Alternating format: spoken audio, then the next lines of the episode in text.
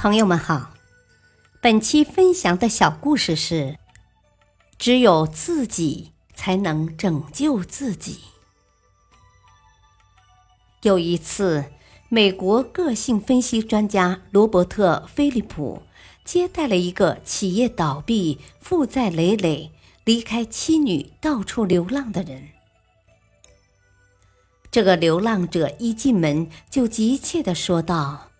啊，我非常想见见这本书的作者。说着，他拿出一本名为《自信心》的书，那是罗伯特许多年前写的。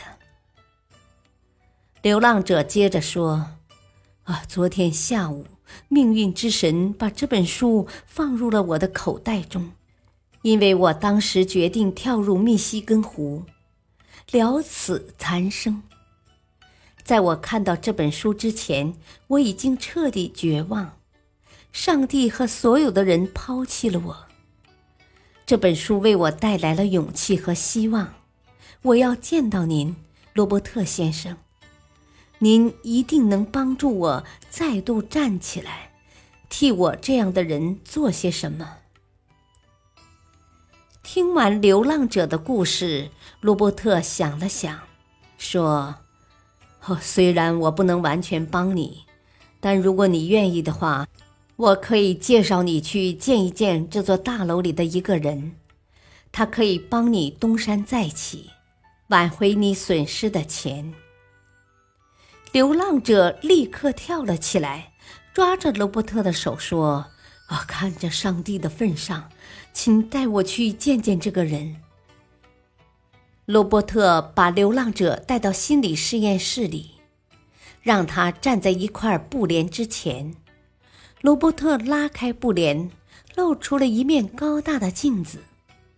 罗伯特指着镜子里流浪者的身影说：“就是他，在这个世界上，只有这个人能够让你东山再起。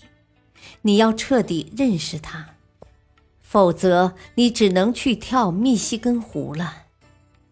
在没有充分认识这个人之前，对于你自己或这个世界来说，你都只是一个没有任何价值的废物。流浪者对着镜子从头到脚打量了自己很久，再用手摸了摸自己长满胡须的脸庞。然后低下头后退开几步，默默的哭了。后来，罗伯特再次在街上碰到了这个流浪者，但此时的他已经找到了一份工作，面貌一新，不再流浪了。他激动地对罗伯特说：“正是罗伯特的一番话，让他重新开始认识自己，也拯救了自己。”再后来，曾经的流浪者通过自己踏踏实实的努力，最终成为了一名成功人士。大道理。古希腊时，戴尔菲城的神庙大门上镌刻着一句警言：“认识你自己。”是的，照照镜子，找回那个真正的自己。找回自信，然后我们会发现，没有什么不能承受的。感谢收听，再会。